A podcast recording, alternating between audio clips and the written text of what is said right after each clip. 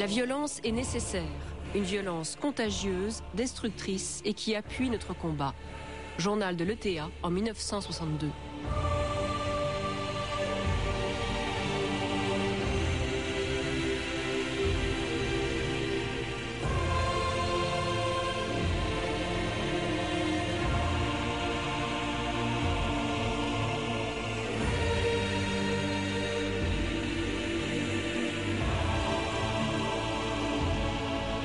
2000 ans d'histoire.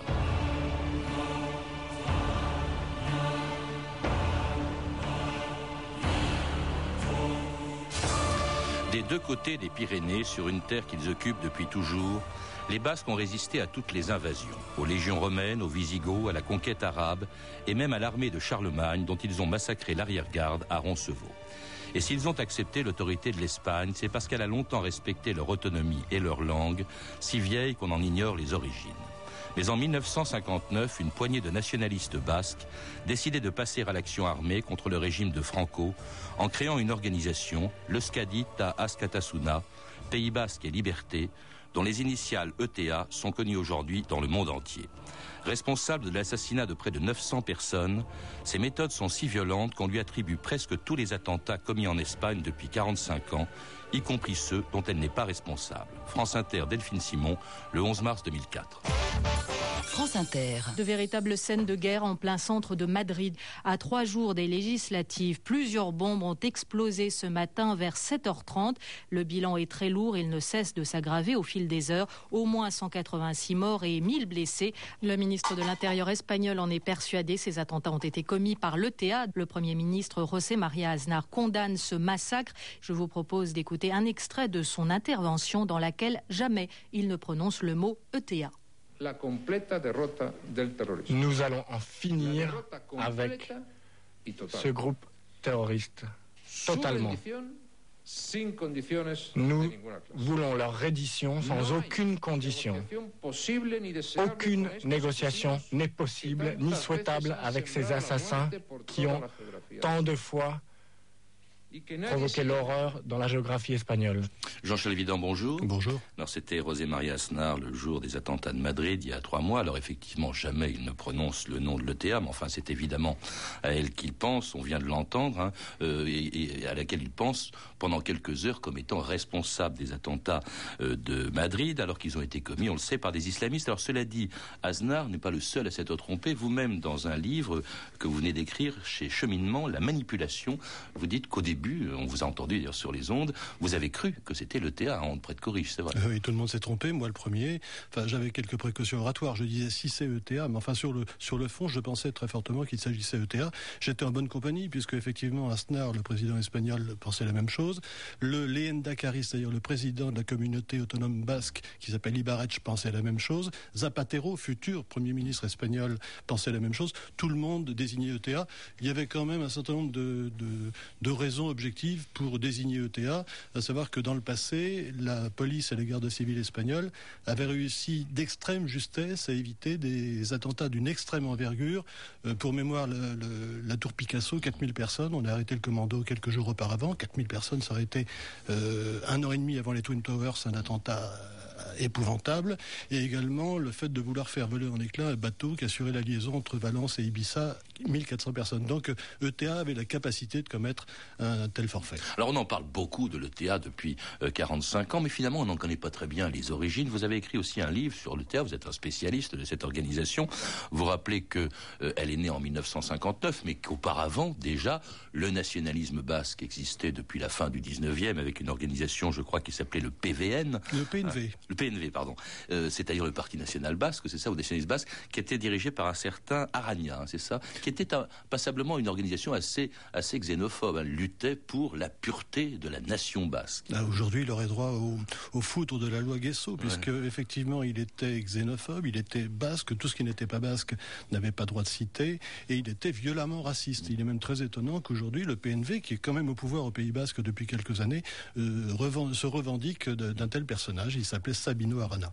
Alors c'est justement de ce parti, du PNV, qu'est né euh, en 1952, beaucoup plus tard, bien après sa naissance, qu'est né euh, l'ETA. Euh, enfin, en 59, elle est créée en 59, mais avec des jeunes nationalistes basques qui avaient déjà créé un journal qui s'appelait Action, hein, justement, et qui voulaient passer à l'action. Et c'est de ce journal et du PNV qu'est né l'ETA en 1959, Jean Chalvino. Oui, on, va rappeler les circonstances. On est en plein franquisme et en plein franquisme dur. Et le PNV à ce moment-là se trouve en exil. Ils sont le siège est rue Saint-Ger à Paris, dans, le 16e arrondissement.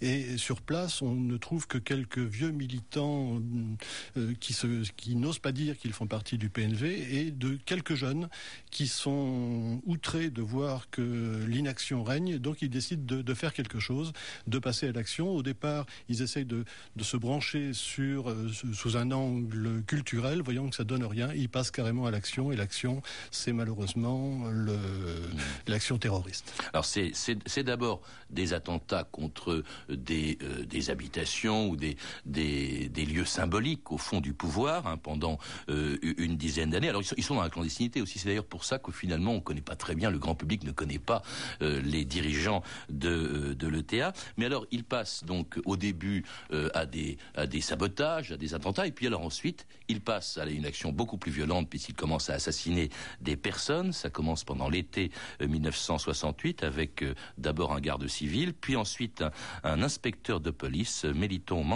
Dont la mort provoque des dizaines d'arrestations et un procès qui s'ouvre à Burgos en 1970 et dont le verdict va provoquer une émotion considérable dans le monde entier. France Inter, Michel Forgit, le 28 décembre 1970. Burgos, six condamnations à mort, Trois des accusés sont même condamnés deux fois à la peine capitale pour assassinat et délit continu de banditisme.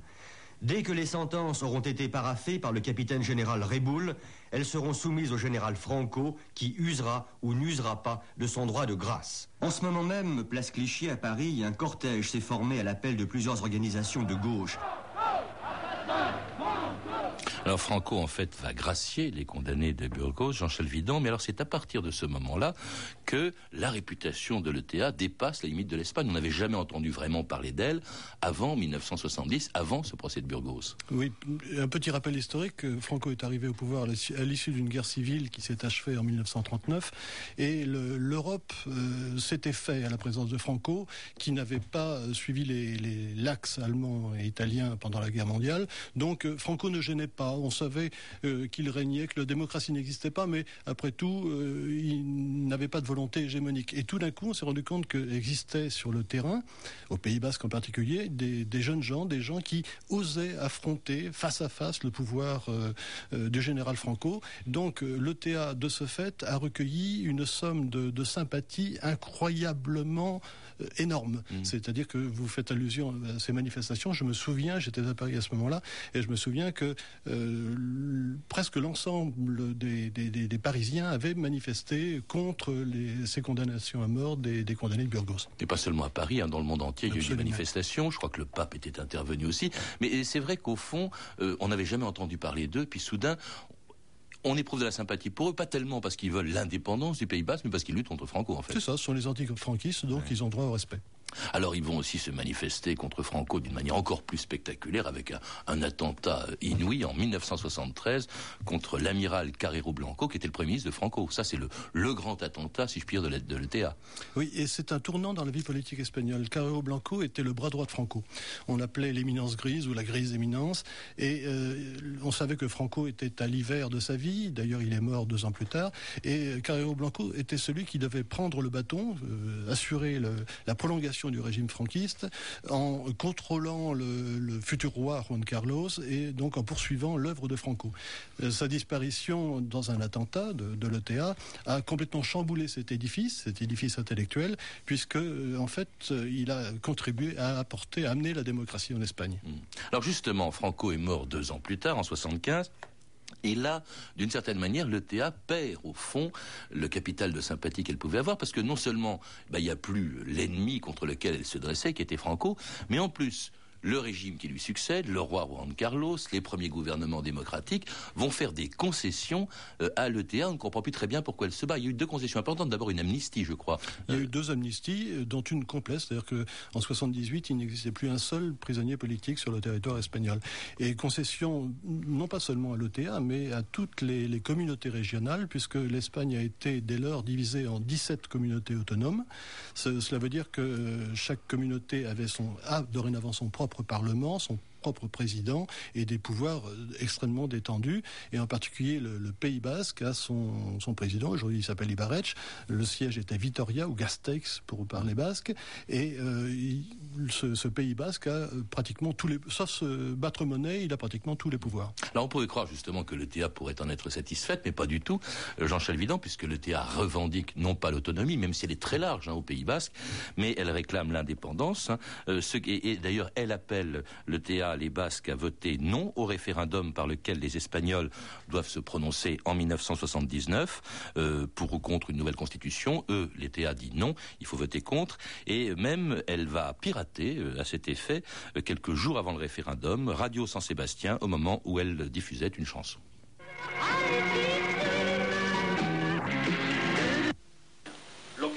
la de de la la de.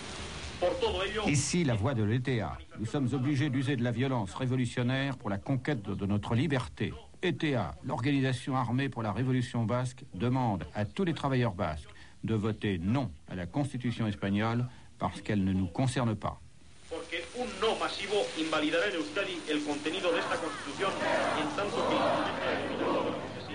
ETA, le peuple est avec toi. ETA, le peuple est avec toi.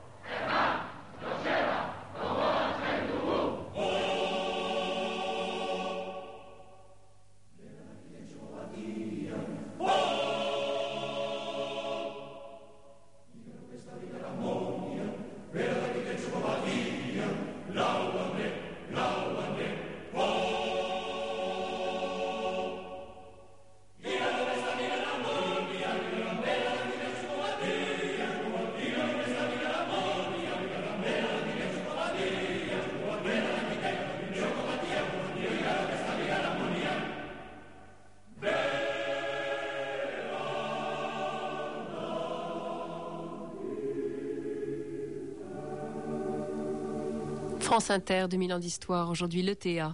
Et c'était Erico Festa, La fête au village, une chanson chantée en basque par deux chorales, l'une du Pays basque et l'autre du Pays basque français, l'une du Pays basque espagnol et l'autre du Pays basque français.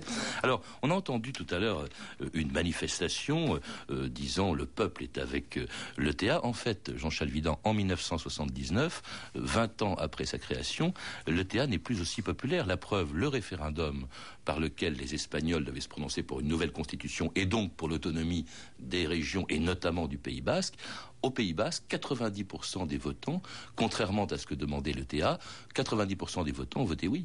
Oui, il faut dire que le peuple espagnol et le peuple basque en particulier devient exaspéré par les exactions. Ça y est, on est en démocratie, donc euh, euh, tous les partis politiques, toutes les idées ont droit de citer. Donc pourquoi continuer à assassiner? Et, sur le fond, euh, comment accepter que ETA exige la création d'un pays imaginaire qui aille de Saragosse, c'est-à-dire en Aragon, loin euh, vers la Castille, qui touche la Castille, et jusqu'à Bordeaux, en incluant Bordeaux. Alors effectivement, en, ajoutant des petits bouts de territoire dans tous les sens, on peut euh, parvenir à, obtenir un, pays qui soit viable, mais c'est une vue de l'esprit. Et c'est contre cette vue de l'esprit et contre cette violence que le peuple espagnol, lors de différents référendums, a euh, repoussé les solutions de l'OTA. Mais justement, vous évoquez, il y a tout un chapitre dans lequel vous posez la question, est-ce que le Pays basque existe? Alors, ça dit, les Basques, la nation basque, la langue basque, on ne sait même pas d'ailleurs d'où elle vient, elle existe euh, mais il y a un Pays basque français. Euh, là-dedans, euh, dans cette affaire, est-ce que l'ETA avait de l'impact dans le Pays basque français? Parce qu'elle s'en est servie, vous le rappelez, beaucoup de bases arrières, de bases logistiques, et beaucoup de membres de l'ETA pourchassés par la police espagnole venaient se réfugier en France. Oui, deux éléments de réponse. Qu'est-ce que représentent les idées séparatistes au Pays basque français et au Pays basque espagnol? Au Pays basque espagnol, elles ont grimpé jusqu'à 25% lors de certaines élections. Aujourd'hui, on peut penser qu'elles sont aux alentours de 12 12%. Et en France, les idées séparatistes représentent entre 5 et 7%, pas plus. Donc, c'est en voie de, disparition, ce genre de choses. Quand, deuxième élément de réponse, effectivement, la France a servi de, refuge aux États pour chasser. Ils s'y sont installés. Les États, c'est les membres de l'ETA. Pardon, oui, un État égale un membre de l'ETA. Donc, ils s'y sont installés. certains ont fondé une famille. Ils ont demandé pour la plupart le statut de réfugié politique. Et euh, c'était merveilleux parce qu'à partir de là, ils pouvaient euh, préparer leurs actions, leurs actions terroristes, filer en Espagne, euh, commettre un attentat et revenir se protéger en France. Ils ne risquaient rien. Et puis un jour, le gouvernement de Madrid en a eu assez et Felipe González, le premier ministre espagnol, a rencontré François Mitterrand et tous deux se sont mis d'accord pour instaurer une une politique de collaboration policière. Et depuis lors, euh, l'ETA n'est plus le bienvenu en France. Et euh, chaque semaine, euh, les dépêches de presse nous apprennent que des membres de l'ETA sont arrêtés en France. Vous, vous dites le gouvernement espagnol, Jean-Charles Vidan, en fait, des gouvernements, il y en a eu de toutes les colorations politiques depuis la mort de Franco. En fait, c'est pas du tout contre la gauche ou la droite que s'insurge, que milite et que lutte l'ETA par la violence.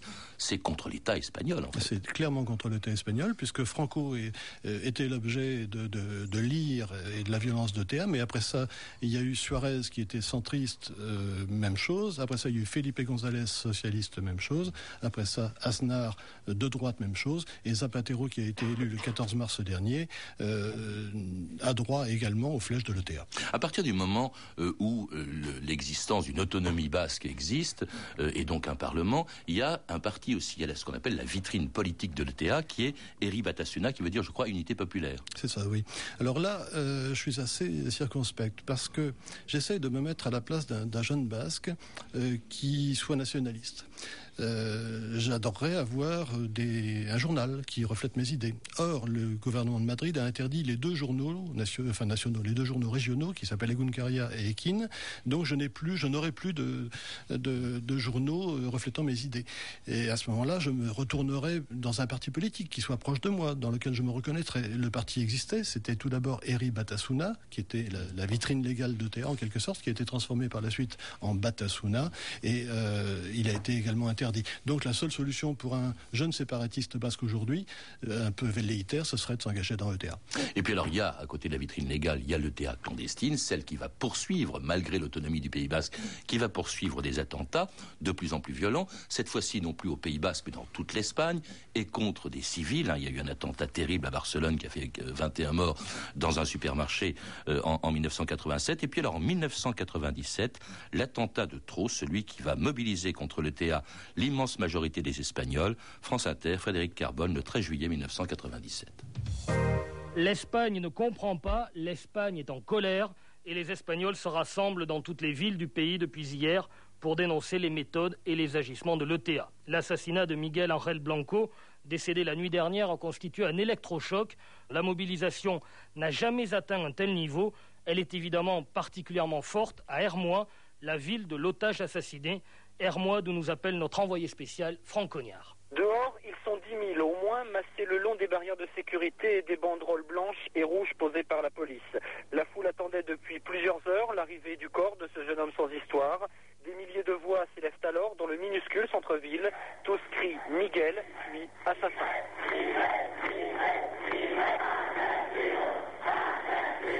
Et c'était l'assassinat de Miguel André Blanco en 1997 qui a mobilisé, on vient de l'entendre, l'immense majorité des Espagnols contre le théâtre. Mais pourquoi, euh, Jean Chalvidan, après tout, cet homme, euh, Miguel André Blanco, n'était pas très connu et ce n'était qu'un attentat parmi les 900 qui ont eu lieu depuis la création de l'ETA Oui, bah c'est bien pour ça. Miguel André Blanco, il avait 29 ans, c'était un petit élu. Il était conseiller municipal de la toute petite ville d'Hermua. Euh, on ne savait rien de lui. Si il jouait du rock, il était batteur dans une formation de rock. Il allait se marier, il était fiancé. Donc il, n'était rien sur l'échiquier politique. Il ne représentait rien. Donc le peuple espagnol euh, s'est rendu compte que Théa ne s'attaquait plus à des figures autant incontestables que celles dont nous parlions à l'instant, Carrero Blanco, ou à des, hommes politiques de, premier plan, mais euh, s'attaquait au corps même de la population. Et puis il faut dire aussi que le deuxième élément de réponse, c'est que les circonstances de sa mort ont été particulièrement ignobles, c'est-à-dire qu'on l'a retrouvé dans un fossé, agonisant, il avait deux balles dans le crâne, Il a mis deux jours à mourir et l'Espagne, en direct à la télévision et à la radio, a suivi sa, lente agonie. Le résultat, vous l'avez dit, c'est 6 millions de personnes dans les rues. Rien qu'à Bilbao, ville de 600 000 habitants, il y a eu 500 000 manifestants dans les rues. Puis une émotion aussi considérable en dehors de l'Espagne, et notamment dans les journaux français, la revue de presse Stéphanie Duncan. Oui, l'émotion est immense en Espagne et dans, dans le monde entier après la mort de Miguel Angel Blanco, donc pris en otage quelques jours plus tôt par le TA. Rien n'y a fait, rapporte la correspondante du Monde. La ferveur des longues veillées de milliers d'Espagnols dans les rues, les prières émouvantes de la famille, l'unité de la classe politique ou les appels du pape ont été vains. 50 minutes à peine après l'expiration de l'ultimatum fixé le 12 juillet à 16h, le TA a exécuté son otage de deux balles dans la tête. L'Espagne entière maudit le TA, titre Le Figaro. Ce n'est plus une clameur, c'est un soulèvement populaire, écrit Libération. Des centaines de milliers de personnes descendent dans Nous en avons marre, dit José Ramon, 62 ans, basque nationaliste, routier à la retraite. Miguel Angel Blanco a été élu démocratiquement, dit-il. Sous Franco, nous luttions contre la dictature. Aujourd'hui, c'est fini. Ces messieurs sont en dehors du coup. Et en plus, il se permet de parler au nom du peuple basque. Mais c'est nous, le peuple basque. À la radio, rapporte Le Monde, la mère d'un prisonnier de l'ETA a lu une lettre destinée à son fils. Quand vous vous battiez contre Franco, vous étiez contre la peine de mort appliquée à vos compagnons. Mais que faites-vous vous-même aujourd'hui? Pour le monde, l'ETA est délégitimée. Si l'ETA avait voulu se suicider, elle n'aurait pas agi autrement, déclare Charles Lambroschini dans le Figaro. L'Express aussi parle de suicide et le nouvel observateur de dérive schizophrénique. L'ETA n'est pas seul mis en cause. Hein. Eri Batasuna, le bras politique de l'ETA, est aujourd'hui plus isolé que jamais, constate le Figaro. Eri Batasuna coupable est un slogan, euh, le slogan le plus répété par les manifestants en basque. Pour comprendre le phénomène, Marie-France d'une nouvelle s'est rendu dans la petite ville d'Hernani, une des places fortes d'Eribatasuna. Le maire, un nationaliste modéré, n'hésite pas à parler à propos de l'emprise de ce parti de nouveau fascisme. Lors des grèves générales appelées par Eri Batasuna, les commerces de, la ville qui ne tirent pas le rideau sont filmés. Les militants de la paix photographiés pendant les manifestations. Dans les lycées, les élèves qui refusent d'arrêter les cours pour aller au meeting sont menacés. Ils sont devenus fous, dit une ancienne militante de l'ETA des années 70. Dans El País, le quotidien madrilène, le philosophe Fernando Savater, basque non nationaliste, met en garde cependant. Cessons de répéter que ce nouveau crime de l'ETA est absurde, irrationnel. C'est faux. Il a sa logique propre, celle d'une avant-garde militariste butée qui veut nous imposer une dictature. Et étonnant ces articles, Jean Chalvidan, quand on pense à la sympathie qu'inspirait le TA 20 ans avant. Là, c'est une l'unanimité contre elle. Oui, c'est une césure. Le, le, TA qui avait le, le, placé, enfin l'acceptation d'une partie de la, population a cessé d'être hum, sympathique euh, à ce moment-là. L'assassinat de Miguel Ángel Blanco est un véritable tournant dans l'histoire de TA. C'était le crime de trop. Et pour quelle raison euh, aujourd'hui Parce que vous dites qu'elle existe encore, vous dites même d'ailleurs que c'est la seule organisation terroriste européenne encore en activité aujourd'hui. Il y en a quand même d'autres. Oui, on peut penser au FNLC, mais euh, l'ETA a tué 825 personnes en 35 ans et le FNLC est plutôt connu pour euh, tuer, pour s'entretuer. Donc ce n'est pas exactement. Il y, a, certains, si vous me permettez l'image, jouent en première division et d'autres en deuxième division. Mais le seul groupe encore en activité activiste capable de tuer, et il l'a prouvé à 825 reprises, c'est malheureusement ETA. Alors justement, il y a encore des militants. Euh, comment se recrutent les gens de l'ETS de, qui s'agit-il en fait? Et combien de militants? Le, profil a changé. Il y a, 20 ans, c'était plutôt des intellectuels, plutôt des gens qui avaient fait des études. Aujourd'hui, ce sont des jeunes qui sont aguerris dans ce qu'on appelle la calébroca, c'est-à-dire la, violence urbaine. Euh, ce sont des jeunes gens qui, la nuit, cassent des, vitrines de concessionnaires de voitures françaises, qui s'attaquent aux, guichets automatiques pour retirer des, des billets, qui s'attaquent aux autobus, qui s'attaquent voitures des élus. Donc ils s'aguerrissent à la violence urbaine. Et l'étape suivante, c'est de, ben, de passer la frontière, de, de rentrer dans un commando qui s'entraîne dans les Landes en particulier. On sait qu'ils s'entraînent là-bas. Et après ça, ils sont mis en réserve pendant quelques mois. On leur donne des consignes de, de dire qu'ils ont été euh, torturés si jamais ils sont arrêtés. Euh, on leur apprend le maniement d'armes, etc. On leur passe toutes les consignes. Et puis un jour, ils sont envoyés sur le terrain pour commettre un attentat ou pour recueillir ce qu'on appelle l'impôt révolutionnaire, c'est-à-dire l'extorsion de fonds envers les, hommes d'affaires basques et de plus en plus de toute l'Espagne. Combien sont-ils aujourd'hui les membres de l'ETA à peu près? Ben, Jusqu'à il y, a deux mois, j'aurais, je vous aurais donné une évaluation, mais je ne m'étais pas trop trompé. Et l'autre jour, on a trouvé dans des documents qui ont été trouvés sur un, des chefs qui a été arrêté, Sper, on a trouvé un document disant qu'ils étaient entre 200 et 300. C'est tout. Hmm. Vous vous rendez compte, 35 ans de lutte, 850, 825 morts, pardon, et seulement 300 personnes, c'est l'un des drames de l'ETA. Et, la sympathie qu'ils peuvent encore éventuellement inspirer aux Pays-Bas, parce qu'on a vu par exemple qu'à l'occasion de cette fameuse manipulation de Madrid dont vous parlez dans un livre, euh, les gens étaient furieux qu'on ait accusé l'ETA, alors qu'elle-même s'était d'ailleurs défendue d'avoir participé à ces attentats, ce qui était vrai d'ailleurs. Oui, c'est tout à fait vrai, mais il y, a toujours au cœur du Pays Basque un, un vrai sentiment nationaliste. Il ne faut pas il ne faut pas en faire fi, mais ETA euh, e aujourd'hui est en voie de résorption, même si chaque semaine on nous apprend qu'un nouveau commando a été arrêté, en particulier en France, mais à chaque fois de nouveaux jeunes provenant de la violence urbaine dont on parlait euh, revient sur le terrain, et donc tel l'hydre, euh, l'ETA se voit repousser ses bras à chaque arrestation. Au fond, c'est l'histoire d'un échec sanglant. En 45 ans, l'ETA n'est pas arrivé à ses fins et elle n'est plus grand-chose en fait. Elle n'est plus grand-chose. Je pense aussi que c'est euh, pour une grande raison, c'est que l'OTA manque de chefs, de vrais chefs charismatiques. Euh, ben Bella, enfin l'Algérie avait Ben Bella, Cuba avait Castro, etc. Et euh, il y a eu un seul grand chef à l'intérieur d'OTA, c'était Chomin dans les années 80. Il est mort d'un accident domestique et depuis il n'a pas été remplacé. Et c'est peut-être le drame de l'ETA de ne pas avoir un vrai leader. Merci Jean-Charles Vidal. Je rappelle donc que vous êtes l'auteur de l'ETA, l'enquête, un livre paru aux éditions Cheminement et qui est d'ailleurs le seul livre édité en France sur l'ETA alors qu'il en existe une cinquantaine en Espagne. Et puis vous avez également fait paraître tout récemment la manipulation Madrid 11 mars, ou comment et pourquoi pendant trois jours on a cru que l'ETA était responsable des attentats de Madrid. Ce livre est également publié chez Cheminement. Pardon.